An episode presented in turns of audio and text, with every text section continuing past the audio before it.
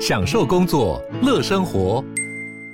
就算不在办公室，也能从容应对线上会议。HP Dragonfly 透过专业的 HP Presence 设计，内建降噪及会议快速键，搭配清晰的 Bang & Olufsen 音效，增强音讯及视讯功能。HP Dragonfly 顶级商务笔电，采用 Windows 11专业版，让您在会议中享有最佳的视觉和听觉品质。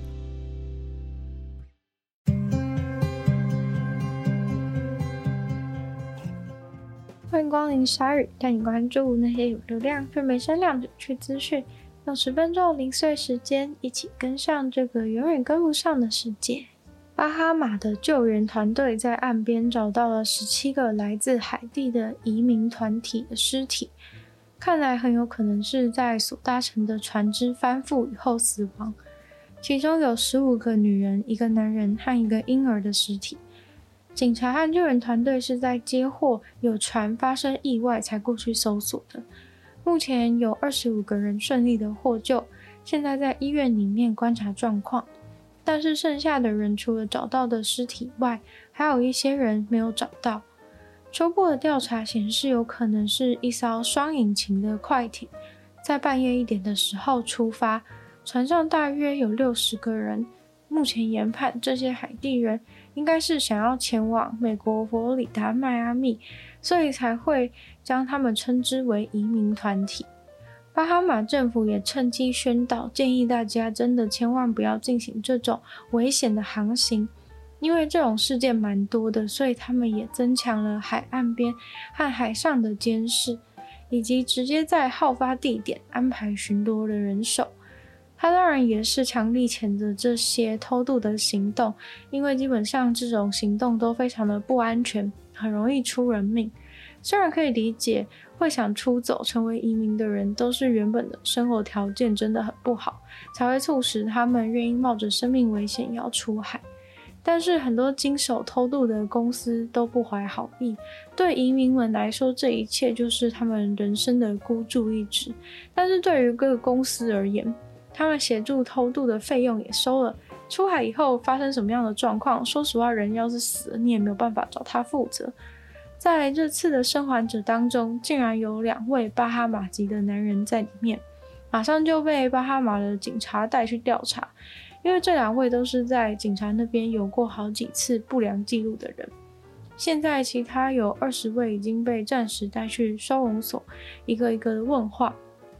这些人表示，他们大概付了三千到八千元美金，为了去追这个美国梦，换来的却是这种结局，也是还蛮惨的。过去在全世界比较常见的，可能是在比赛谁盖的楼比较高，就像当年台北一零一也是为此兴建，除了成为台北地标以外，也曾经是世界上最高的建筑物。但是现在时代已经不一样了，自从杜拜以后，世界对高楼的兴致好像逐渐淡去，于是沙乌地阿拉伯即将挑战要盖的是一个世界上最大的建筑物。这个建筑物的结构可能跟多数人曾经想象过的所谓的建筑物不太一样，它是两个平行而且镜像的两条建筑物，高度有五百公尺高，跟一零一差不多。重点是它的长度会绵延一百二十公里，公里真的是公里，你没有听错，公里大家应该都很有概念吧？一百二十公里直线距离的话，几乎可以从台北到台中了。其实，这个巨大的建筑计划已经超过了一般建筑物的想象，而是被视为一整个全市内的城市，被称为是线条的线。如果这个东西真的顺利盖起来的话，很显然的就会直接成为世界上最大的一个建筑结构。这条线呢，具体来说，应该是两条镜像的线，两栋世界无敌长的建筑物。这两条建筑物是沙乌地阿拉伯零碳城市的野心计划。两条一百二十公里的部分会是整个城市主要的部分，全长其实是还有一百七十公里长。这个线的建筑物会使用垂直农场来养活住在这个城里的居民，期望是种植的蔬菜能够自动的收成、自动的分装。两栋楼之间预计会有空桥可以互相连通，也会有超高速的铁路贯穿这条线的城市。体育赛事的看台竟然会在三百公尺的高空中，两座摩天大楼的拱门下竟然还有码头可以停泊游艇，甚至在沙地阿拉伯的政府也会在这栋大楼里面。有网友嘲讽说：“那车子要停在哪里？车子场要是停车场很远的话呢？那怎么办？”但其实真正的答案是，这个现行的城市里面当然不可能会存在任何车子。所有住在里面生活的人将只需要使用他们设计完善的大众运输工具，就能够在这一百七十公里长的城市里面移动自如。这整个设计听起来超酷。沙地阿伯王子表示，会是最友善环境的一个建筑物，没有了车子排放的废气，也会全部使用永续能源。但是很多人质疑，他这个一百七十公里长的房子，基本上在盖的时候，甚至要把一些经过的地形，像是山给打穿，或是夷为平地，才有办法完成。而且中间呢，还会经过一些部落居住的地方。大概从两年前这个主意刚刚出现的时候，就有人拍影片抗议，然后拍影片抗议这个计划的部落人就被射杀了。意思就是所有会经过的聚落的人最好都自主搬迁。为了完成这个计划，沙乌地阿伯的王子是倾了国之力，现在据说还请了超贵的国外精英来设计他们的这个巨大城市。美国的新港民谣节现在最知名的就是他们的发电环节，很多人应该都有在科学博物馆里面踩过那种可以发电的脚踏车吧？这个音乐节最特别的就是会用这种脚踏车直接在现场发电。来参加音乐节的人们会轮流上去舞台旁边的脚踏车上面，努力踩着踏板发电。这个脚踏车舞台是由一个独立乐双人组合和一家叫做脚踏车摇滚的公司合作，让舞台上表演用的音响器材和发电的脚踏车连接。之前就已经有在一些比较小规模的场子里面尝试过，但是这次在大型的音乐节上面还是第一次。这次会有几十个音乐人都会在脚踏车的伴随下演唱表演。其实这个新港民谣节本来就会有非常多人骑脚踏车前来参加，这也是最一开始的灵感来源。有人可能会担心会不会表演到一半，踩脚踏车的人突然累了，然后音响就没了声音。但其实脚踏车只是提供了部分的电力，剩下的会是使用太阳能发的电。舞台旁边总共有五辆脚踏车是用来发电的。在二十分钟一节的表演中，会以五分钟为单位，大家轮流上去骑。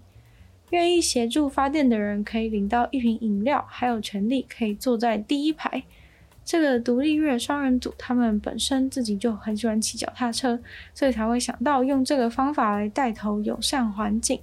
有人就说，比起很多只是高喊口号的人，这个双人组合他们更值得称赞。睽违疫情三年，终于重新举办的京都祇园祭，真的让很久没出来活动的鬼养精蓄锐了太久。这个祭典庆祝的方式非常的搞笑有趣，就是会有一个戴着鬼面具的人拿着大竹棍到处打人屁股，而且只要他找到人的时候，就会开始大吼大叫，追着那个人跑，直到他打到为止。重点是这个活动完全不是自愿的，就是说只要你人出现在祭典附近、路过之类的，鬼如果发现你的话，就会冲出来揍你，非常的可怕。据说鬼打人屁股的力量是非常的大，通常大家都会痛到不行，大家闪避时的姿势也都异常的好笑。有参加过的小朋友几乎都是直接吓哭，因为不只是鬼的面具很恐怖，那这个鬼的行为也是超级的恐怖。有在那边长大的人，即便是长大了，只要在这个时期回家乡，还是会有很大的阴影，生怕在走在路上的时候遇到鬼，因为实在是很痛，并不会因为年纪的增长就不会再感到害怕。而且这些鬼，他们不管是谁都打。也不管路人是谁，就算是你穿着西装啊，或者是穿着制服还在执勤的警察，也冷不防的就直接被鬼打下去。这个祭典的认真严肃程度，还真的是还蛮值得尊敬。今天的鲨鱼就到这边结束了，再次感谢订阅赞助的会员 ZKZ、小冉秋生、Alex Lee、黑牡丹、毛毛、黑渊、Jason、James，还有带领男子。那就希望其他喜欢鲨鱼的人也可以多多参考这个 Patreon 的会员方案，在下面可以找到连接。那也可以把这个节目多多分享出去，或者在 Apple Podcast 帮我留星星、写下评论。还可以在任何人去的地方留言给我，当然也非常欢迎大家去收听我的另外两个 podcast，其中一个是女友的纯粹不理性批判，没有时间比较长的主题性内容；另外的话呢是听说动物，当然就是跟大家分享动物的知识。还可以订阅我的 YouTube 频道，是追踪我的 IG，那就希望鲨鱼可以继续在每周二、四、六跟大家相见。那我们下次见喽，拜拜。